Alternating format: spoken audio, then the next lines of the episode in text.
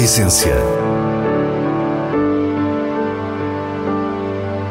Vinhos. Gastronomia. Gosto. A Essência tem a autoria da revista de vinhos A Essência do Vinho, com Célia Lourenço.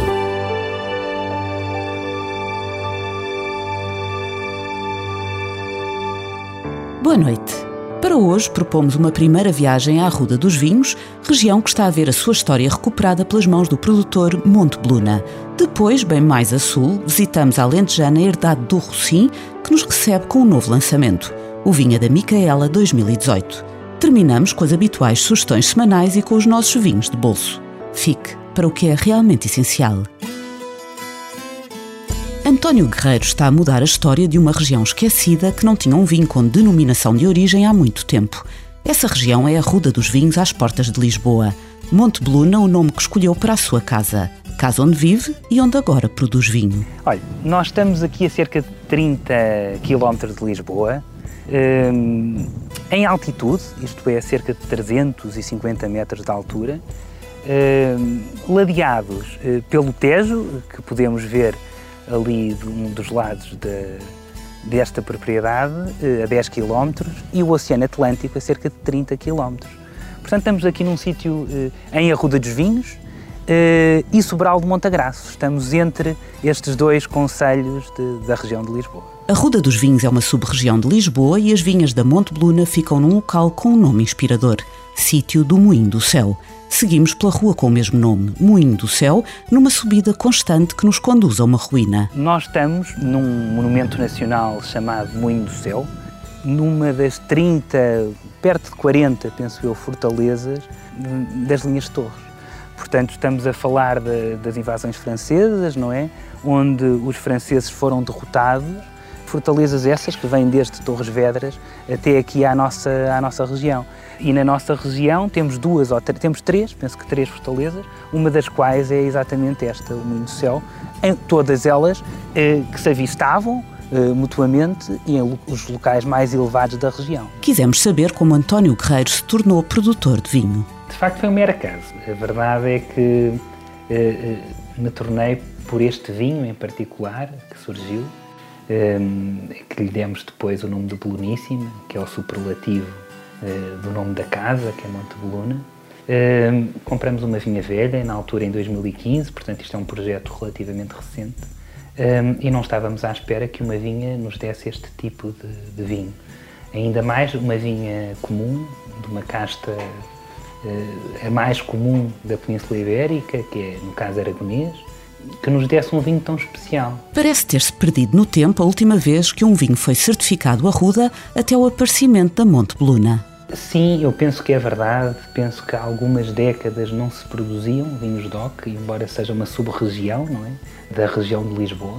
Nós fizemos imediatamente essa associação, porque pensamos que é, é nos vinhos DOC e na região, ainda por cima, que carrega em si o nome vinhos, não é? Eh, que poderá estar uma mais-valia para toda a região de Lisboa eh, e, portanto, eh, foi com muita alegria que lançamos o primeiro DOC, penso que em muitos anos, aqui na Ruda dos Vinhos. Nuno Martins Silva é enólogo e o entusiasmo com o que vai descobrindo nestas terras é bem visível. Estes são claramente solos que o fascinam e que estão a ser estudados com afinco. Percebemos que temos aqui quatro formações uh, fundamentais os solos são, são, são originários do período Jurássico. Eh, depois, quando falamos na época, digamos assim, estamos a falar do Quimerigiano. E aí temos os nossos solos, eh, ou as nossas unidades geológicas das camadas corálicas de Amaral e as camadas de Abadia. E esses são de origem marítima. Temos depois duas formações, as formações de Arranhó e as formações do Sobral, mais recentes, de origem calcária. Mas todos estes quatro tipos de solos, e agora aqui numa, numa tentativa de ser um pouco mais claro, estas quatro formações, todas elas calcárias e argilocalcária. As vinhas estão todas a mais de 300 metros de altitude, em encostas de declive muito acentuado, algumas delas, sempre com vento norte e temperaturas mais frias que em cotas mais baixas. A estas condições naturais juntam-se as castas. A Monte Beluna tem neste momento cerca de 6 hectares em, em plena produção e as vinhas que aqui, que aqui temos são, são constituídas pelas castas Tinta Miúda, Aragonês, Arinto Vital e também uma parte de Cirá, todas, todas elas castas de oca ruda. Produtor e enólogos estão alinhados na intenção de continuar a descobrir castas que há muito quase desapareceram, na sequência do que têm feito com as variedades Vital e Tinta Miúda. Procuramos fazer coisas realmente distintas que, que realcem este local e a, e a especialidade deste, deste sítio. O nosso objetivo não é, portanto, de forma nenhuma eh, produzir em quantidade eh, ou produzir eh, muitas castas e coisas diferentes. É muito mais focarmos naquilo que, que nos é próprio, autóctone, recuperar castas antigas que nos dizem muito, como o Tinta Miúda que falou, ou como o Vital, ou outras que virão, e por outro lado, ter sempre como máxima a qualidade. Os vinhos Montebluna têm uma presença muito recente no mercado. Os primeiros foram lançados há cerca de um ano e, se todos nos entusiasmam, o Tinta Miúda é talvez o que mais surpreende. Pela sua rusticidade clássica, é um vinho que acorda memórias a nós portugueses, enquanto tem a capacidade de provocar curiosidade a um consumidor estrangeiro. A tinta miúda, nós, nós optamos por vinificá-la com baixo volume alcoólico, portanto é quase como uma espécie de uma homenagem aos vinhos antigos da nossa, da nossa região. É uma casta que apresenta bastante rusticidade, mas também bastante plasticidade e que por isso nós também gostamos muito. O sítio do Moinho do Céu parece sair de um romance. Ainda voltaremos a ele neste programa e ao produtor António Guerreiro. Por agora e para despedida, pedimos a Nuno Martins Silva para nos resumir o que são verdadeiramente os vinhos Montebeluna. Os vinhos da Montebeluna são vinhos que tentam exprimir o seu sítio, o seu local. São vinhos que querem exprimir o ano e que querem exprimir as várias tomadas de decisão no seu percurso. São vinhos francos, são vinhos de, de caráter e são vinhos de solos argilocalcários e calcários eh, que assim se querem manifestar. A herdade do Rocinho tem-nos habituado a vinhos de grande caráter. Catarina Vieira e Pedro Ribeiro procuram que a adega não lhes retire personalidade enquanto afinam uma viticultura de acordo com o mesmo princípio. Redescobriram as talhas e aventuram-se pelas vinhas velhas de Cuba, no Alentejo. Gostam de arriscar e o Júpiter continua a dar que falar com o seu posicionamento assertivo no mercado de luxo. Hoje conhecemos um vinho novo proveniente da mesma vinha, a vinha da Micaela. Era uma vinha que não era inicialmente da herdade do Recim, mas que há uns anos atrás, há uns seis anos, sensivelmente, penso eu, foi adquirida. É uma vinha velha, tem, as, tem muitas castas, Moreto, Tinta Grossa, Alicante Boucher, Trincadeira, etc.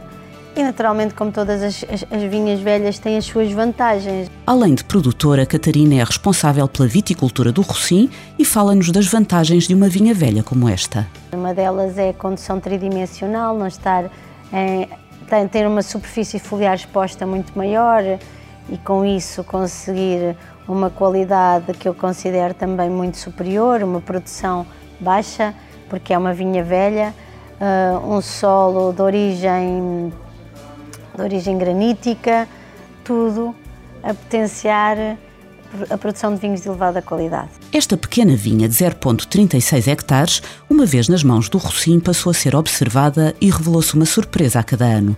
Pedro Ribeiro, marido de Catarina Vieira e enólogo da Herdade, fala-nos deste vinha da Micaela 2018. O vinho, o vinho fez por ele próprio, isto é um field blend, nós usamos todas as uvas da, da vinha da Micaela, uh, que deram origem a três talhas, um, mas este vinho é, é isso, não tem aquela concentração, aquela estrutura que muitos topos de gama do Alentejo gostam de, gostam de mostrar, uh, tem um outro lado, tem a, a finesse, a elegância, tem um, uma mineralidade, tem uma e provavelmente uma grande capacidade de investimento. Em 2015, uma das três talhas mostrou-se imediatamente distinta e Pedro apenas engarrafou esse vinho ao fim de quatro anos. Assim nasceu o famoso Júpiter. Já o vinha da Micaela 2018 esteve seis meses nas talhas, a que seguiu um estágio de 24 meses em barrica nova e usada de carvalho francês de 500 litros e um derradeiro período de seis meses em garrafa até o conhecermos. Estamos a falar de dois vinhos muito diferentes, apesar de virem exatamente da mesma vinha. O Júpiter é o, é o luxo, é, é a exuberância, é um, um vinho exótico, muito original. A, a vinha da Micaela, no fundo, é voltarmos um pouco às nossas origens e mostrar todo o classicismo do, do Alentejo, o verdadeiro uh, e original Alentejo. É incontornável falar da imagem deste vinho. O vinho da Micaela poderia estar numa qualquer prateleira juntamente com vinhos antigos, que não perceberíamos que se trata de um vinho novo. A ideia foi esta e não foi fácil de, não foi fácil de arranjar estas garrafas. Estamos a falar da garrafa mais leve do mercado, ou das mais leves do mercado. Aqui, eh, de alguma forma, como eu disse no início, a ideia é voltar à origem, voltar à essência, e a essência é exatamente o vinho. Eh, o packaging reflete exatamente isso. Eh, poderia ser um, um rótulo de um vinho dos anos 40 do Alentejo, de Portugal. Nós queremos imprimir exatamente, tal como o vinho, no packaging nós queremos imprimir esse classicismo uh, de um Alentejo de alguma forma já perdido. A Catarina perguntámos como está a cuidar da vinha da Micaela, o que pode ser feito para perpetuar esta vinha única. Por enquanto, a forma de nós perpetuarmos é respeitarmos aquilo que encontramos. Acho que é uma boa forma de perpetuar aquilo que nós consideramos ser de elevada qualidade. Mas, como tudo, há um tempo, não é? Há uma, há, não, não, não, infelizmente, também as vinhas não são de tempo ilimitado e nós temos já um projeto do futuro uh, que irá durar mais de 10 anos de reconversão das vinhas, mas ainda assim vamos manter alguma parte daquilo que são as vinhas velhas, que tendencialmente seriam as primeiras a ser reconvertidas e não vão ser porque nós consideramos aquilo o nosso património. Depois de conhecermos este vinho sincero, com uma finesse difícil de descrever que tem a ver com modelos antigos e com a simplicidade desses modelos, Despedimos-nos do Rocim com as palavras sábias de Catarina, síntese de uma atitude. Isto da, da viticultura, é, eu digo muitas vezes que aquilo que eu, que o meu avô fazia é cada vez mais aquilo que eu faço. E aquilo que eu fazia há cinco anos não é todo aquilo que eu faço atualmente, ou que daquilo que eu, como eu penso a viticultura atualmente. Isto das alterações climáticas, todos estes fenómenos fazem-nos pensar, fazem-nos não ter verdades absolutas e eu acho que o importante é nós ajustarmos a realidade da nossa viticultura à realidade do clima, dos solos e, no fundo, do terroir e, por isso, não ter certezas absolutas e ter sempre uma grande dose de humildade para aprender com o que aí vem, com o que temos e com o que poderá ser o futuro da viticultura. A essência Passamos agora às habituais sugestões do diretor da revista de vinhos, Nuno Pires, escolhidas nos selos altamente recomendado e boa compra da revista. A Adega de Favais Moscatel do Douro Colheita 2000 é um vinho complexo e intenso. O nariz é de uma riqueza que explode na doçura das tâmaras e do mel, da laranja e das flores. Boca saborosa com volume generoso, um grande exemplo do Moscatel do Douro e um vinho altamente recomendado. Forte da Alrotarinto 2021 é um vinho branco de Bucelas, produzido por Opta Wines. Trata-se de uma expressão tropical e acessível da Castarinto, aqui com notas frutadas marcantes. De fácil empatia, tem um final alegre e salino. Uma boa compra. Nos vinhos de bolso, onde habitualmente cabe a palavra escrita, voltamos a António Guerreiro, ele que faz vinho e poesia no sítio do Moinho do Céu. Este é um poema já escrito há uns aninhos, eh, que se chama Bicho, e diz assim: Tenho razão, ouviram? Tenho razão. Vós tendes o mundo, o trabalho e a moral. Pintais com cores mortas a imensidão das coisas, dos seres e do que é universal. Viver convosco cansa sobremaneira. Desgasta qualquer um que só queira passar o tempo, beber bom vinho e não deixar rastro nem caminho. E assim nos despedimos. Para a semana, à mesma hora, teremos mais vinhos e muitas histórias contadas por quem os faz. Tenha uma boa noite.